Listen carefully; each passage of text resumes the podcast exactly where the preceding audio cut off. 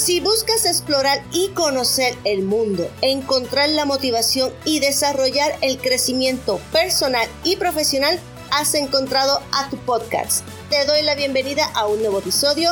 Te habla tu amiga Diane Janelli, mejor conocida en las redes sociales como Diane Garmat. Amigos, ¿cómo están? Deseo que se encuentren muy muy bien y listos para conversar un poco en el día de hoy.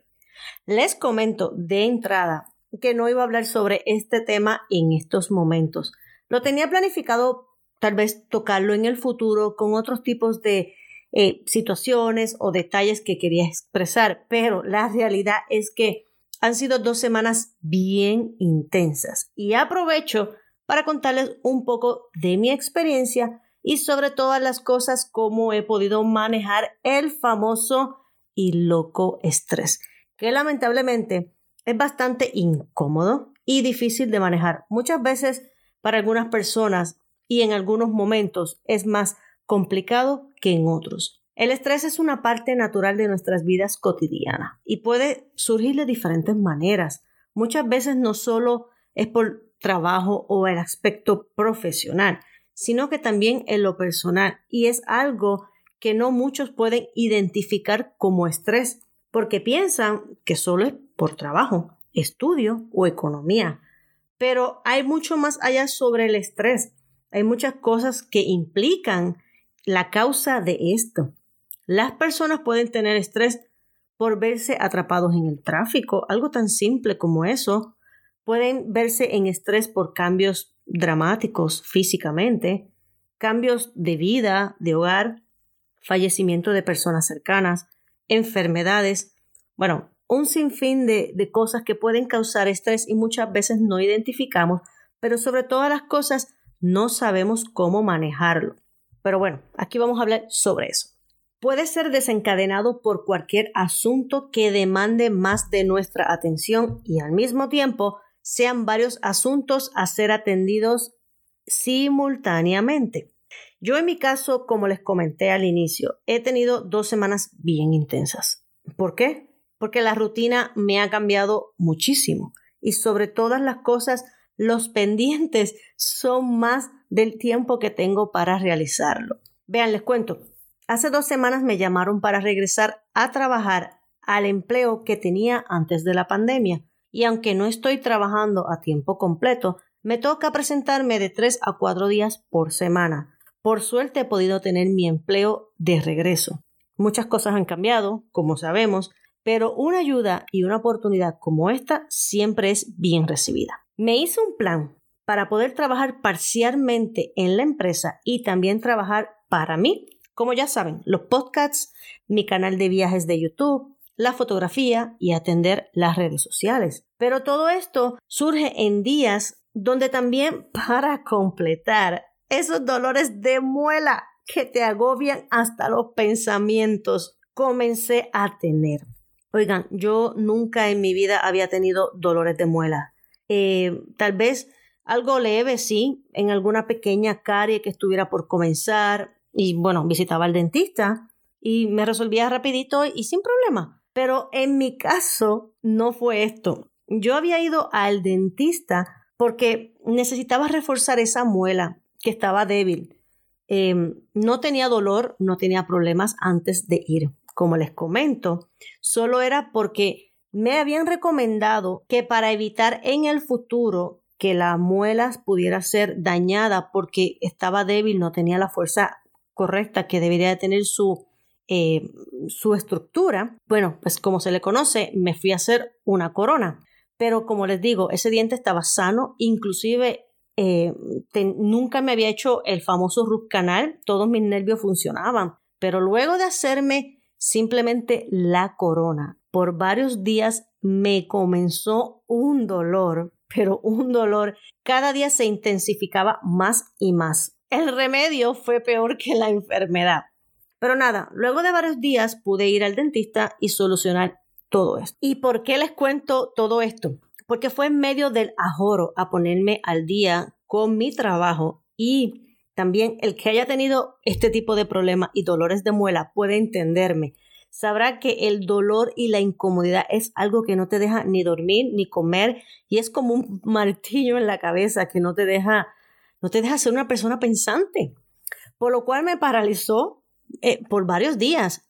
Luego vino la recuperación, bueno, en fin, se me acumularon todos los pendientes y encima de eso llegaron más pendientes. Esta situación de enfermedad provocó que estuviera fuera varios días de mi trabajo personal, que es el ser creadora de contenido.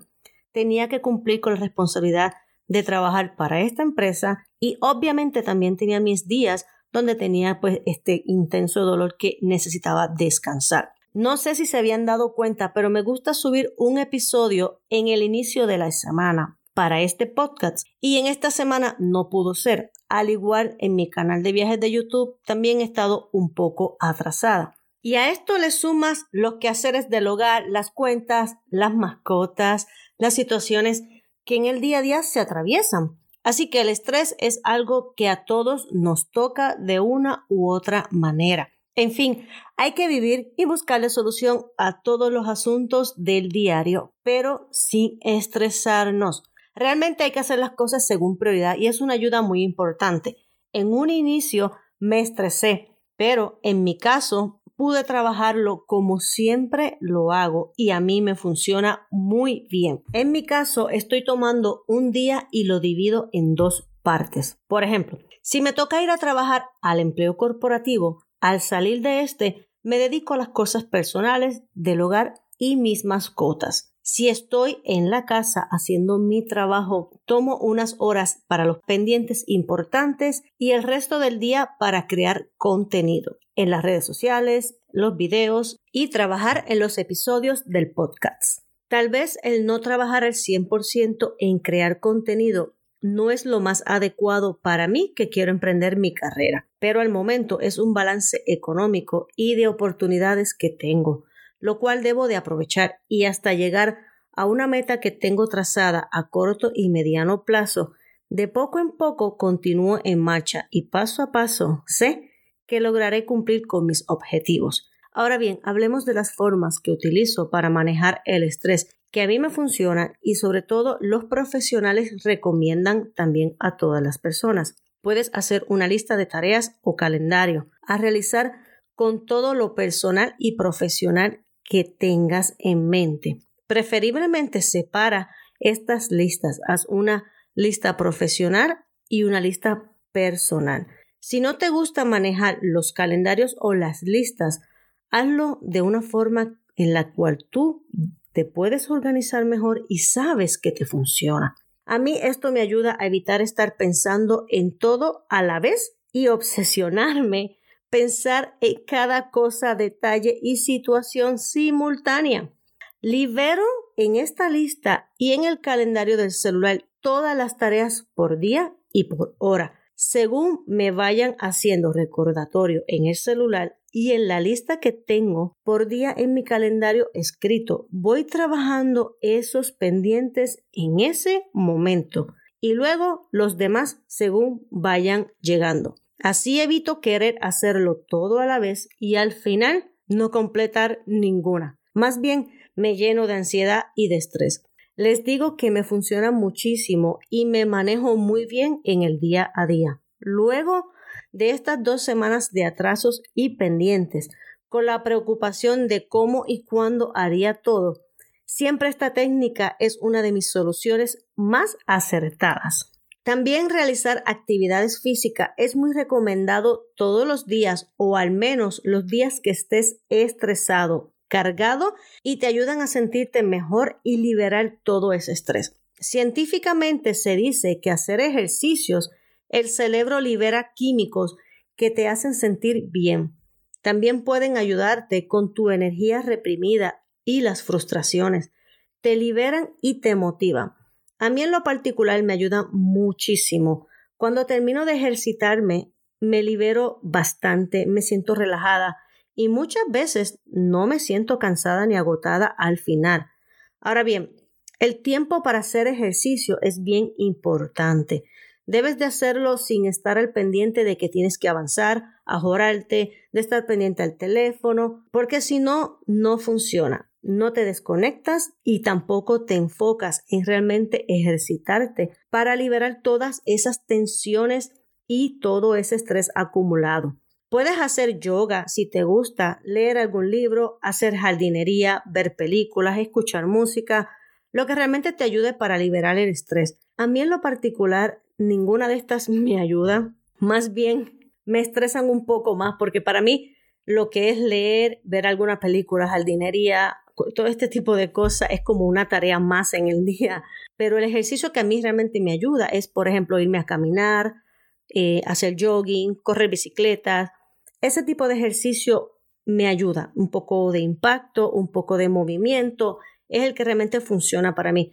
Escoge el que realmente sea útil para ti. Hay personas que no les gusta caminar ni, ni hacer jogging porque les aburre o porque simplemente no les gusta y entonces en cambio el leer, ver una película, escuchar música, hacer jardinería o cocinar algún postre o otro tipo de actividad es la que le ayuda a relajarse y para nada le toma de su tiempo de hacer actividades o las tareas que están requeridas ya en el día con la carga del estrés. Así que bueno, busca el que sea acorde a ti para que te ayude a liberar toda esa carga que tienes acumulada. También puedes delegar en otros a que te ayuden en las tareas que necesitas hacer. Recuerdo cuando estaba en la universidad tenía una compañera de estudios, realmente era la mejor compañera del mundo. Actualmente es una de mis mejores amigas, mi querida Lady. Ella y yo siempre hacíamos los trabajos juntas. Pedíamos hacer los trabajos en grupo, pero solo de dos, o sea, solo nosotras. El fin era que nos dividíamos los trabajos según nuestras habilidades. Por ejemplo, ella era más creativa. Ella diseñaba todo lo que se tuviera que hacer en la presentación visual. Además de encontrar con mucha facilidad toda la información que necesitábamos al momento. Y yo me encargaba del desarrollo de escritura del trabajo, la presentación final y si nos tocaba hablar frente a todos en el salón, la parte comunicativa era más bien dividida porque tenía que hablar, pero recaía mucho más en mí. Usábamos nuestras destrezas fuertes para hacer un excelente equipo. Hoy en día seguimos siéndolo y me encantaría que lográramos hacer nuestro grado doctoral juntas. Pero bueno, ese es otro tema y solo Dios sabrá cómo y cuándo será eso. El punto es que puedes buscar siempre alguien que te ayude, y en quien confíes para hacer lo que tanto te gusta como te gustaría y sobre todas las cosas dividir la carga del trabajo y de las tareas que te faltan por realizar.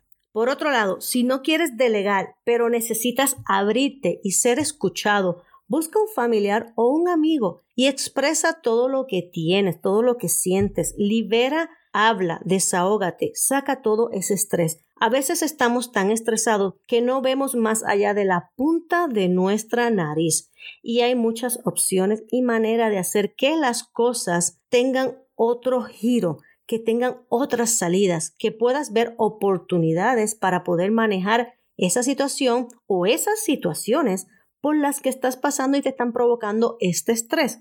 También los profesionales nos hablan sobre los alimentos, debido que mejora en todos los aspectos nuestro diario vivir. En este punto yo pienso que la alimentación es base vital de nuestras vidas, no solo para el estrés, sino para todo nuestro entorno, en todo nuestro cuerpo, en nuestros día a día, en nuestro levantar, en nuestro seguir, en nuestro acostar, en todo el proceso de nuestra vida, la alimentación es base y fundamento. En nuestro hogar nos estamos nuevamente encaminando a esto, debido a que muchas veces por el ahorro y por seguir los gustos de comida rápida y no nutritivas, nos desenfocamos de la importancia de una sana alimentación. Por último, y no menos importante, considera buscar ayuda profesional si no logras por ti mismo manejar el estrés, Muchas veces esto puede crear otras condiciones más severas y complicadas para la salud,